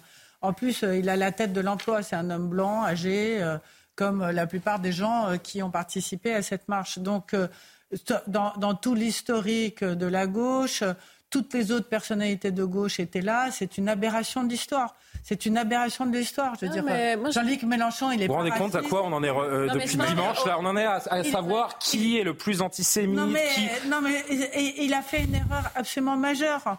En plus, il a fait une erreur. Il a non, mais il a fait, il a fait, oui, je sais, mais et même dans, oui, mais je, je, je, je, suis persuadée que euh, politiquement, et en termes de, de, vote, il va perdre énormément plus de ah votes que ce qu'il va gagner. Mais, il a perdu des points. regardez, Martin Mazur nous a préparé ce sondage de d'Ipsos qui euh, donne justement la popularité de Jean-Luc Mélenchon et l'évolution de la popularité de Jean-Luc Mélenchon sur ces, euh, sur ces dernières semaines. Euh, quel jugement portent les Français sur l'action de Jean-Luc Mélenchon? Ils étaient favorables à 70%, à 22% pardon, euh, en bah, octobre dernier. Désormais 17% de, d'opinion favorable. Il a perdu perdu 5 points. Je termine juste ce que j'étais en train de dire, c'est que ces chiffres, ils sont en baisse. Et surtout, s'il espère faire un gros score à la prochaine élection présidentielle, qui est son obsession, et ce qu'il a fait la dernière fois, ah. là, il s'est coupé de trop de monde. Je veux dire, il se recentre sur un noyau extrêmement étroit. Mais bien sûr que... Il perd 14%, 14 d'avis favorables chez ceux qui avaient voté pour lui au premier tour de l'élection présidentielle de, 2022. C'est pas négligeable. Hein. La seule chose, c'est que ça manquait de jeunes. Valérie, il va falloir conclure. En conclusion, ça manquait de jeunes à cette marche je comprends ce que vous voulez dire sur euh, peut-être l'électorat complet de France, mais c'est pas ça qu'il recherche. Il veut être ce candidat anti-système ou en fait cette personnalité politique anti-système il fédère, si vous voulez, vraiment le mouvement de contestation autre. Et c'est-à-dire que quand vous regardez justement ce qui se passe en Occident, vous parliez tout à l'heure un peu plus tôt aux États-Unis, euh, au Royaume-Uni, eh bien, on ne va pas manifester justement sur, dans des manifestations qui peuvent laisser entendre que vous Israël. Donc, je pense que c'est tout à fait cohérent dans sa stratégie politique de ne pas y aller parce qu'au contraire, on parlait tout à l'heure avec Emmanuel Macron, la question est-ce qu'il gouverne deux peuples? En fait, c'est plutôt qu'aujourd'hui, au sein des sociétés occidentales, vous avez une frange de la population qui a une haine anti-Occident, qui n'aime pas les valeurs de l'Occident, qui n'aime pas en plus, vous, vous allez réagir, Jean-Sébastien. J'ai juste besoin. Le symbole de l'Occident je, je, euh, vous donner la parole. Et Israël est associé maintenant. non, Valérie, non, je vous voyez que j'essaie de reprendre la parole. Je voudrais qu'on entende Emmanuel Macron, euh, et on va poursuivre encore quelques instants cette conversation, euh, qui justifie Là encore, son absence à la marche de, dimanche. Écoutez-le, c'était encore à Berne tout à l'heure en Suisse. La place d'un président de la République n'est pas d'aller à une marche. Je le regrette. Et les exemples qui ont été pris n'ont pas lieu d'être. La dernière fois qu'un de mes prédécesseurs a été à une marche, c'était le lendemain d'un attentat, avec deux millions de personnes et plusieurs dizaines de chefs d'État et de gouvernement qui étaient dans la rue en France. Était-ce le cas dimanche dernier? Non. La marche était d'une nature totalement différente. Je m'en suis félicité. J'en partage les attendus. Mais mon rôle n'est pas de faire une marche. Mon rôle est de travailler pour aider à la libération de nos otages, ce que j'ai fait en appelant les responsables politiques qui m'aident à le faire en Israël et au Qatar. Et mon rôle est de continuer à préserver dans cette période l'unité du pays et de ne jamais renvoyer dos à dos les uns et les autres. Et à cet égard, veillons. Au moment où l'unanimisme semble se faire dans la lutte contre l'antisémitisme, à bien distinguer ses formes. Protéger les Français de confession juive, ça n'est pas mettre au pilori les Français de confession musulmane. Ce que j'ai trop entendu ces derniers jours et ces dernières semaines, c'est le faire au nom de l'universalisme. L'existence même de la République dépend de notre capacité à lutter contre l'antisémitisme, parce que cette haine commence et précède les autres. Parce qu'à chaque fois qu'un Français de confession juive est attaqué, c'est un Français d'une autre confession qu'il sera, et un autre le jour d'après mais, comme je reprends les, propos du président, qui mettent au pilori les Français de confession musulmane il y a peut-être des gens qui le font dans le pays. En tout cas, ça n'était pas le cas de la manifestation. Je pense que la vraie faute d'Emmanuel Macron, et il y revient et il insiste, et c'est indigne, c'est de considérer que s'il était allé à cette marche contre l'antisémitisme, qui était une marche pour la République, c'était une marche pour dire que tous les Français qui sont en France, quelles que soient leurs origines, n'ont pas de raison de penser qu'il n'y aurait plus euh, leur place. Et il se trouve que ceux qui se sentent menacés, qui se sentent exclus en ce moment, sont les Français juifs. Le fait qu'Emmanuel Macron n'ait cessé de dire ça, vous, vous savez, il l'avait dit aussi face à l'arrière-petite-fille du capitaine Dreyfus. Oui en employant exactement la même chose. Je préserver l'unité de la nation. Donc il considère que finalement euh, défendre la dignité des Français juifs, bah, ça serait ne pas contribuer à l'unité de la nation. Pour caricaturer, c'est un peu préserver les antisémites. Ah, je ne pas aller à cette, euh, cette marche pour les Français juifs en question et c'est méprisant pour les Français musulmans aussi dans le même mouvement. Comme de toute façon, Emmanuel Macron a toujours pensé qu'il était supérieur au reste du monde, donc euh, ça n'a rien de très nouveau. Que, quant à Jean-Luc Mélenchon, vous disiez qu'il n'était pas antisémite. Je suis désolé, quelqu'un qui fait là J'en sais rien. C'est un avis personnel que j'aurais pas dû émettre d'ailleurs. Mais bah, c'est votre avis. Vous avez Moi, j'en ai un différent. Quelqu'un qui fait de la chair à canon de sa stratégie électorale des compatriotes euh, et des Français juifs, c'est quelqu'un qui forcément ne doit pas avoir une grande admiration pour les juifs. Hmm. C'est une longue tradition de l'extrême gauche cet antisémitisme-là depuis euh, Proudhon, Fourier, etc.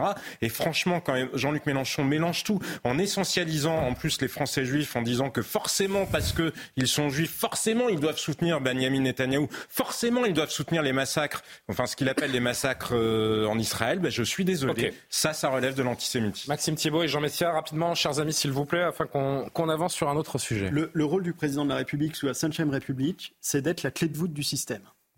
La clé de voûte de la nation. Ce qu'on aura attendu de la part d'Emmanuel Macron, c'est qu'il se présente à cette manifestation et qu'il invite tous les représentants de chaque groupe parlementaire représenté à l'Assemblée nationale. Après, libre à chacun de venir ou de ne pas venir, mais ça aurait envoyé un signal fort de lutte contre l'antisémitisme. Parce que l'antisémitisme, c'est pas un sous-racisme, c'est un racisme en lui-même. C'est pas n'importe qui qui a convoqué cette marche quand même. Hein. Ce sont deux des quatre plus importants personnages de l'État qui ont convoqué cette marche. Hein. Président de l'Assemblée nationale, président du Sénat, président du Conseil constitutionnel. Vous aviez tous les représentants de tous les pouvoirs politiques et institutionnels français, sauf le président de la République. Pourquoi? Parce qu'il a très bien compris, effectivement, comme l'a dit Eric Zemmour tout à l'heure et comme l'a dit Jean Messia, que Aujourd'hui, la France est fracturée en plusieurs communautés. Ça fait 40 ans qu'on vit un communautarisme mortifère, avec des communautés qui sont complètement différentes, des valeurs qui ne sont pas les mêmes. Et au lieu de faire le choix des valeurs de la France, il a fait le choix d'être le compromis entre des valeurs différentes au sein même de la France. Et ça, c'est scandaleux parce que c'est ultra dangereux pour l'avenir français. Si le président de la République avait eu à cœur de protéger et de défendre l'unité de la nation, quelle plus belle unité de la nation que celle euh, de marcher contre une abjection qu'est l'antisémitisme. Moi, je pense, si vous voulez, qu'en fait, la lutte contre l'antisémitisme et ce qui s'est passé le 7 octobre en Israël l'a révélé, euh, elle n'est plus aussi consensuelle qu'elle était dans le peuple euh, historique. Dans le peuple historique qui a connu l'abomination euh, de la Shoah au lendemain de la Seconde Guerre mondiale, l'antisémitisme, c'est une barrière morale absolue. Le problème, c'est qu'aujourd'hui, nous avons en France d'autres peuples qui ont un rapport avec l'antisémitisme qui est beaucoup plus, on va dire, décomplexé ou décontracté quand il n'est pas justifié euh, par un ADN euh, culturel ou religieux. Donc effectivement, cette, question qui naguère fédérait les Français était facteur d'unité des Français. Eh bien aujourd'hui, elle est devenue un facteur de division. Mais j'ajoute que le président de la République, dans son rôle doit remettre de l'unité, doit rappeler à tous les Français, quelle que soit leur confession, y compris les Français de confession musulmane, que la lutte contre l'antisémitisme, c'est quelque chose qui est, euh, comment dirais-je, une veine jugulaire historique culturel, vernaculaire. D'autant que la hausse est exponentielle depuis un, mois. Tiens, avant de, voir le JT, je ne sais pas si on peut remettre le, tableau avec les chiffres du ministère intérieur qui rappellent les actes anti, euh, anti-religieux, mais on voit que c'est vrai que comparé à la proportion de juifs dans ce, dans ce pays, euh, donc 1700 euh, faits depuis le, le 7 octobre, 554, 564 faits pardon, anti-chrétiens, 131 faits anti-musulmans. Les actes islamophobes sont résiduels par rapport à ce à quoi on assiste contre les, contre les Français juifs. Donc c'est c'est vrai que cette pourquoi pas une marche contre le racisme? Bien sûr, elle sera toujours la bienvenue, mais l'urgence des derniers jours, elle porte sur ces actes anti-juifs. Je suis désolé. Il faut voir faut aussi pas diluer l'essentiel. Il, faut voir aussi la, nature des actes, parce que je suis désolé quand vous avez une tranche de jambon qui est jetée contre une mosquée. Eh bien, le, la, la terre entière des médias vous dit que c'est un acte islamophobe abject. Mais par contre, quand ce, qui est, vous avez... ce, qui est, certainement le cas aussi. Mais enfin, quand vous avez une église qui est ravagée, eh ben, il y en a plusieurs et on n'en parle jamais bizarrement. Allez, 23h29, on va faire le JT avec, euh, avec Maureen Vidal. On va se retrouver dans, dans quelques secondes pour évoquer euh, cette autre grosse actualité qui nous ramène euh, chez nous en, France encore une fois. C'est le policier qui a tiré sur le jeune Naël qui a été libéré après quatre mois de, de détention provisoire aujourd'hui. Vos avis, les avis du, du plateau et les réactions notamment des syndicats Dans un instant, Vidal, le.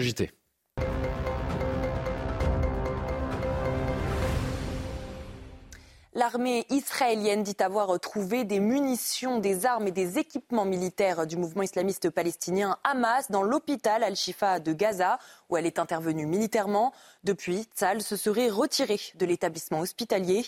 Il n'y a aucun endroit à Gaza que nous n'atteindrons pas. Écoutez Benjamin Netanyahou, Premier ministre israélien. Souvenez-vous qu'on nous avait dit que nous n'entrions pas dans Gaza. Nous sommes entrés. Il nous avait dit que nous n'atteindrions pas la périphérie de la ville de Gaza. Nous y sommes arrivés. Il nous avait dit que nous n'entrions pas à Shifa. Nous y sommes entrés. Dans cet état d'esprit, nous disons une chose simple. Il n'y a aucun endroit à Gaza que nous n'atteindrons pas. Il n'y a pas de cachette, pas d'abri, pas de refuge pour les assassins du Hamas. Nous arriverons, nous éliminerons le Hamas et nous rendrons nos otages. Ce sont nos deux missions sacrées. Hier soir, je me suis entretenu avec le président Biden. Nous ne lâcherons pas prise. Nous éliminerons le Hamas, nous remporterons une victoire complète et nous ramènerons nos otages.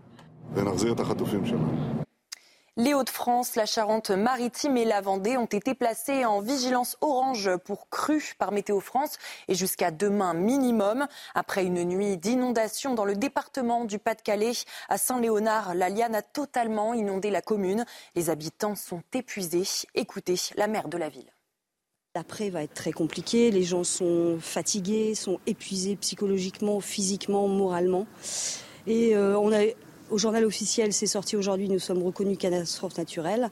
Mais maintenant, il va falloir que l'État euh, nous donne des moyens parce que euh, je pense que des maisons vont être euh, déclarées par les experts insalubres, donc les gens ne pourront plus vivre dans leur maison. Problématique de relogement qui va se arriver rapidement. déjà, je peux vous dire qu'il y a des gens qui, ont, qui vont partir, qui vont quitter Saint-Léonard un an de prison avec euh, sursis requis à l'encontre du garde des Sceaux Éric Dupont-Moretti. Jugé par la Cour de justice de la République pour prise illégale d'intérêt, le procureur général de la Cour de cassation a demandé de déclarer le garde des Sceaux coupable. Concernant la peine d'inégibilité normalement obligatoire en cas de condamnation, il a déclaré à la Cour qu'elle pouvait s'en dispenser en s'en remettant à sa sagesse.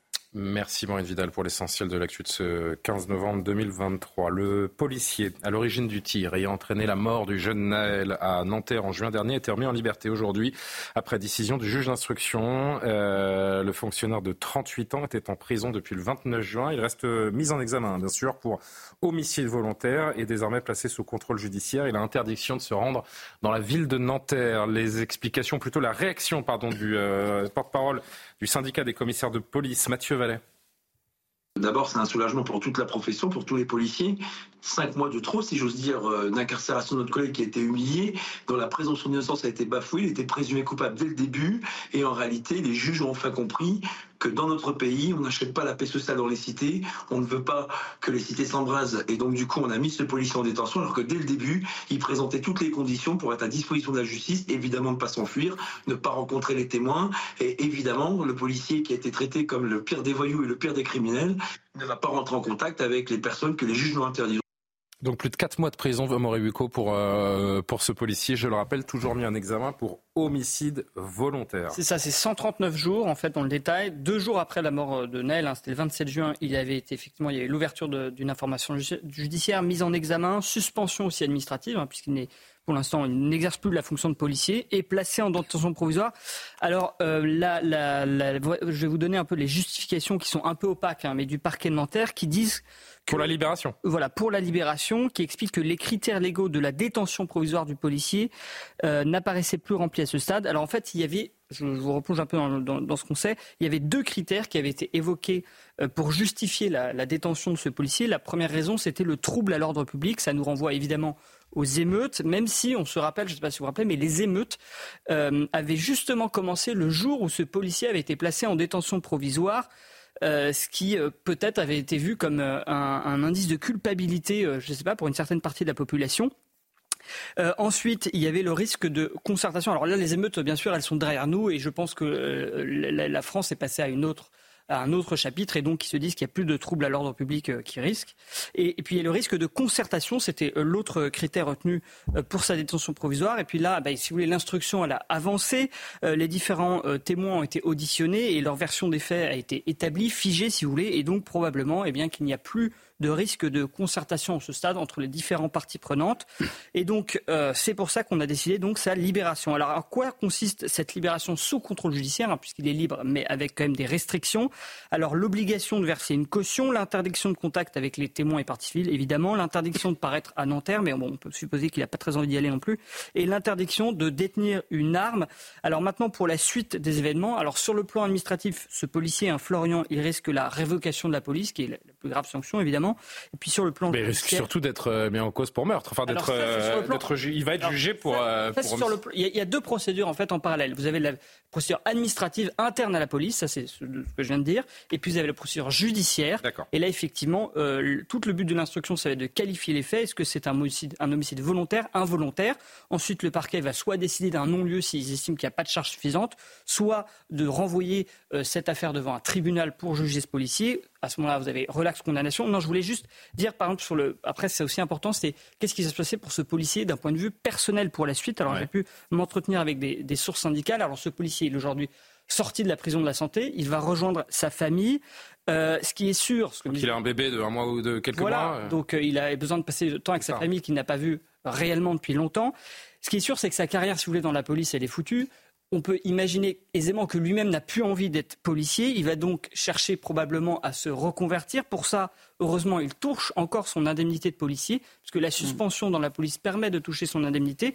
Et puis, il y a cette fameuse cagnotte créée par Jean Messia qui est sur ce plateau, euh, donc euh, de plus d'un, environ 1,1 million d'euros, qui va effectivement aider euh, sa famille d'un point de vue financier pour justement essayer de, se reconstruire, j'imagine. Jean Messia, elle a beaucoup fait parler cette cagnotte. Elle a suscité une grande polémique.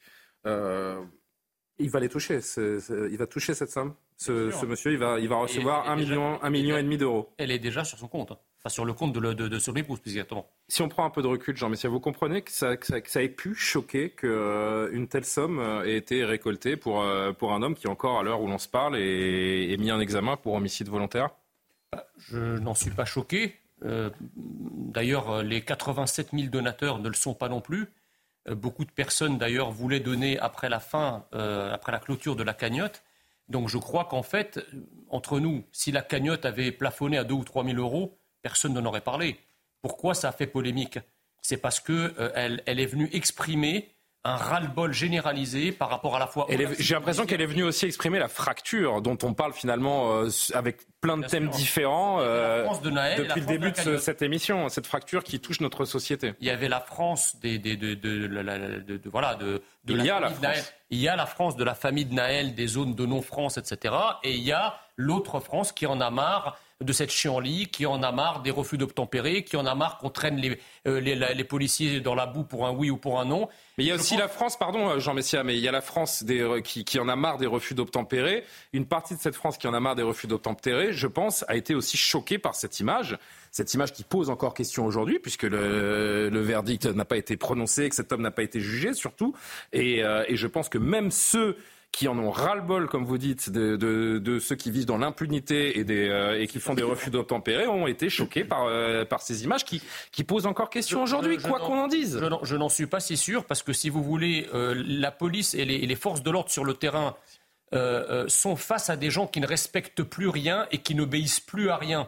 Et en fait, les Français sont, en ras-le-bol qu'il n'y ait aucun cran d'arrêt à la dérive d'ensauvagement de notre pays. Et quand ils voient qu'un policier, alors à tort ou à raison, le procès le dira, mais quand ils voient que cette violence, que cette désobéissance massive à toutes les institutions de la République trouve un arrêt par une personne dépositaire euh, de l'autorité publique, eh bien, effectivement, beaucoup de Français s'en satisfont à tort ou à raison, je ne le sais pas, mais en tout cas, le message politique de cette cagnotte, il est on en a marre de ces, euh, comment dirais-je, rébellions, on en a marre de ces émeutes, on en a marre de mot, je, voudrais que, je voudrais que la parole tourne sur ce plateau, mais, mais justement, puisque vous êtes là, cette famille, euh, vous l'avez eu en ligne ou, ou rencontré, qu'est-ce qu'ils disent de cette, de cette cagnotte? Et de ce million et demi d'euros donc versé sur le compte de, de ce policier libéré aujourd'hui En fait, ils ont, ils, ont, ils ont pris ça pour un énorme élan de solidarité vis-à-vis d'une famille dans la tourmente. C'est ça qui est invraisemblable, c'est qu'on a beaucoup parlé de la famille de Naël, mais dans quel pays normalement constitué on s'émeut effectivement de la famille euh, euh, euh, d'un jeune délinquant ou voyou, appelez ça comme vous voulez, et lorsqu'on fait une cagnotte, c'est ce que j'allais vous dire, Jean. Il est mort. Il est, enfin, je veux dire, ce, gamin est mort. Il a, il a, il a enfreint la loi. Il a fait un refus d'obtempérer. Il a mis en danger des gens. Mais je veux dire, on peut pas, on peut pas décemment se réjouir qu'on lui ait tiré dessus et que, et que ce policier ait mis fin à ses jours pour un refus d'obtempérer. Personne ne se réjouit évidemment d'un tel drame. Et la cagnotte que j'ai faite, que j'ai montée, que j'ai lancée pour la famille du policier n'avait rien à voir en fait avec la souffrance de Naël. Vous n'entendez pas que la, que, la, famille de Naël ait pu se sentir, euh, oui, sentir choquée ou, euh, ou blessée par cette, par, cette cagnotte On aide la famille du policier. Qu'est-ce qu'il y peut Enfin, il n'y a pas de châtiment collectif en France la femme du policier, son bébé, qui ont été obligés de déménager parce que leur adresse... En l'occurrence, vous le rappelez vous-même, c'est ce monsieur qui, qui bénéficie de cet argent aujourd'hui. Bah, c'est le policier vous qui avez, bénéficie. Vous avez entendu ce qu'a dit à Moribuco sur la suite de, la carrière de ce policier hmm. et, ses revenus oh là là. Euh, excusez-moi. Euh, Maxime Thiebaud. On est... Vous savez, moi je défends quotidiennement des policiers et des gendarmes. Je peux vous dire une chose, quand un policier ou un gendarme fait usage de son arme, toute sa vie, il vit avec l'image de son acte. Qu'il soit justifié ou injustifié, il aura toujours cela sur la conscience. Et c'est pour ça qu'il ne faut pas oublier que nos policiers et nos gendarmes sont tous les jours des héros qui assurent notre sécurité et que il peut arriver qu'un jour ils fassent usage de leur arme et qu'on doit les soutenir. Moi, ce qui m'a choqué, c'est pas la cagnotte. J'ai trouvé que c'était un bel élan. C'était un bel élan parce que les Français, d'une certaine manière, ont voulu soutenir leur police, la police de la République, n'ont pas voulu la juger, ont voulu attendre que la justice se prononce alors que le président de la République, Emmanuel Macron, dans les premiers jours, a parlé d'actes inexcusables. Et le ministre de l'Intérieur. Et, le ministre de l'Intérieur. C'était à proprement scandaleux. Qu'est-ce qu'on répond, qu'est-ce qu'on répond aux gens qui disent allez tirer sur un jeune délinquant et vous repartirez avec un million et demi d'euros Non, mais, non, mais c'est pas ça la question. Il faut décorriger. Vous avez d'une part une instruction judiciaire avec une justice indépendante qui doit instruire à charge et à décharge pour comprendre si euh, l'acte qui a été commis est constitutif d'une infraction pénale ou pas, tout en sachant que ce policier reste présumé innocent, qu'il y a un cadre légal d'intervention et d'usage des armes, et que les instructions, la balistique, c'est ultra compliqué pour lire Pourquoi on libère aujourd'hui, pas hier, pas demain Parce que vous avez des conditions qui existent. Nous sommes dans un état de droit, 140 jours quasiment de détention provisoire, c'est extrêmement long, notamment pour un policier qui a fait usage de son arme pendant le service et dans le cadre du service et qui pensait légitimement que son action était conforme à la législation. C'est quand même ça qu'il faut rappeler. Et je pense que si on ne remet pas l'Église au milieu du village, on oublie l'essentiel dans notre état de droit. Valérie Lecable. Non, mais moi, je suis tout à fait d'accord que être policier, c'est un métier euh, extrêmement compliqué et que sans doute, euh, il a eu peur et qu'il avait certainement des raisons euh, tout à fait explicables pour procéder à ce geste. Mais quand même, on est quand même depuis tout à l'heure en train de parler, effectivement, vous avez raison, Julien, d'un jeune qui a été euh, tiré, euh, qu'on a tiré dessus à bout pourtant. Ça a beau être un délinquant. ça reste un jeune. Ça a beau, ça a beau être un délinquant, ça a beau être quelqu'un qui refuse d'obtempérer. On n'est pas en France. Euh, dans un pays, on n'est pas au Mexique, on n'est pas au Guatemala, on n'est pas dans ces pays-là. Et en France, on ne tire pas sur quelqu'un. voilà, c'est tout. non, mais oui, mais laissons faire la justice. Mais on peut juste constater aujourd'hui qu'il y a un jeune qui a reçu une balle mortelle. Donc, non, mais tout le monde le constate. Pour vous, la place de ce policier était en détention Avec ce que vous êtes en train de dire autour du plateau, c'est important de le rappeler. La place de ce policier était en détention Parce que personne, non, mais pas l'un de vous n'a rappelé quand même qu'il y a un jeune qui était mort et qui avait pris une balle. donc, donc voilà. Donc euh, non, moi je ne suis pas pour mettre les gens en prison. Je pense que ça sert à rien. En l'occurrence, je suis tout à fait d'accord qui doit être avant tout extrêmement meurtri euh, de son acte et qu'il n'a certainement pas été policier. La question, c'est qu'a priori, aujourd'hui, il n'est pas le même homme qu'avant ce jour je, de juin. Je pense que la, prison euh, n'a, en l'occurrence, aucun intérêt et que, et, que ça ne change rien. Donc, je ne suis pas du tout choquée qu'on le libère. Je trouve ça très bien qu'on le libère, il n'y a pas de souci. Mais n'oublions pas euh, quand même bah, on a parlé de fracture en France. je veux dire, la victime, c'est quand même un jeune pour l'instant. C'est pas un policier. Oui, carrément. Non, mais je pense que ça reste un drame euh, collectif. C'est-à-dire qu'il y a quand même un jeune qui est mort. Et moi, ce que ça me dit, c'est que ça montre le degré de tension qui est palpable aujourd'hui en France. Et on peut se poser la question comment on en est arrivé là? C'est-à-dire quand un, on verra, et je suis d'accord avec vous, il y a toute la question bon, de, présomption d'innocence. Il y a aussi euh, une enquête qui est en cours, donc ça c'est important. Il y a le temps de, l'enquête et ça, ça c'est ça qui fera la justice comme telle. Mais pour en arriver là, pour qu'un policier euh, encore une fois, je pèse mes mots parce qu'il y a une enquête, mais quand même, il y a un jeune qui est mort, donc il y a une réalité, effectivement. Donc, il y a ça ici. Et pour en arriver là, moi, je, trouve que ça met finalement en danger tout le monde. Donc, euh, cette crise d'autorité qui met en danger tout le monde, cette crise d'autorité qui met en danger ah euh, les jeunes, cette crise d'autorité qui, met, euh, qui peut mettre aussi les policiers dans des situations délicates qui ne savent plus nécessairement comment intervenir. Alors, faut reprendre, comme on dit, le logiciel depuis le départ. demain, vous aurez des omissions, vous aurez des policiers ou des gendarmes qui ne tireront pas parce qu'ils auront peur des conséquences derrière. Et vous avez des gens qui seront fauchés dans la rue. fauchés dans la rue. Jean-Sébastien. Cette crise, c'est cette tension, cette crise d'autorité met en danger D'autant qu'il y a une décision de justice. Il y a eu une autre décision de justice aujourd'hui que moi j'ai trouvé particulièrement choquante. Elle concerne voilà, pour un refus d'obtempérer à Nantes, un, un ah mineur au volant d'une voiture volée qui avait déjà été contrôlé pour défaut de permis de conduire, enfin déjà même, euh, qui a traîné sur plusieurs dizaines de mètres un policier. Savez-vous à quoi il était condamné? 35 heures de, travaux d'intérêt général. 35 heures de travaux d'intérêt général. Est-ce que la justice de la République ne pourrait pas envoyer un autre message. je pense qu'il y a un juste milieu entre 35 heures d'intérêt général et, euh, et prendre une balle. Euh, Pourquoi je vous parle de ça Parce que 4 mois fait de détention, et bien sûr qu'il faudra que la justice euh, se prononce. Et personne, Valérie, je pense, n'a jamais douté du drame vécu par Naël ni par la, ni par la famille euh, de Naël. Et c'est un peu démagogue, pardon, que d'imaginer que ceux qui ne sont pas vous pourraient en penser autrement. Mais quand même, quand on voit des policiers et des gendarmes, enfin, vous vous rendez compte, 35 heures de travaux d'intérêt général pour avoir fait un message déplorable envoyé par la justice. Encore une fois, mais ça n'étonne personne. Hein. ça vous a étonné Vous savez que le policier, le policier en question doit encore avoir. Il a eu un traumatisme crânien. Il peut encore avoir des séquelles neurologiques. Il n'est pas encore fixé sur son sort. 35 heures de travail. un dernier mot. Oui, je voulais juste dire. Non, mais sur cette histoire, sur cette histoire de cagnotte, s'il n'y avait pas eu des émeutes, s'il y avait juste eu la mort de Naël, ce tir de policier, je pense que cette cagnotte n'aurait jamais atteint ce montant-là. Si elle a atteint ce montant-là, c'est parce que derrière, il y a eu les émeutes, que les policiers ont été extrêmement moi n'en savais rien, sollicités. Mais, j'essaie de, me projeter. Et puis on demandait à Jean Messia qui a fait cette carrière. Vous avez quand même 700 policiers et gendarmes qui ont été blessés. On a vu des images chaotiques et on avait bien besoin de la police à ce moment-là. Et donc je pense quand même que les Français se sont dit il faut soutenir la police dans ce moment-là. Moi j'ai des proches qui ont mis de l'argent dans la cagnotte, c'est ce qu'ils m'ont expliqué. Donc vous me demandiez un peu. D'accord.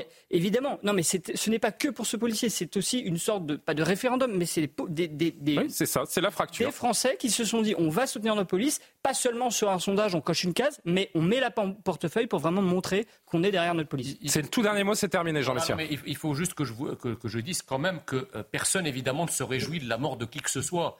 Mais par contre, quand on euh, refuse d'obtempérer à une personne dépositaire de l'autorité publique, on met le doigt dans un engrenage qui peut être fatal. Personne sur ce plateau, dans, les, dans la même situation, ne serait mort parce que tout le monde sur ce plateau, si un policier lui avait dit de s'arrêter, il se serait arrêté. Donc, si vous voulez, on ne peut pas reprocher à la police de faire son travail du, mieux qu'elle, du mieux qu'elle peut dans des conditions, dans des, conditions extrêmement difficiles, avec des gens, encore une fois, qui ne respectent rien et surtout pas l'autorité. Donc voilà, si vous voulez qu'il n'y ait pas de drame, il faut obéir aux forces de l'ordre. Point final.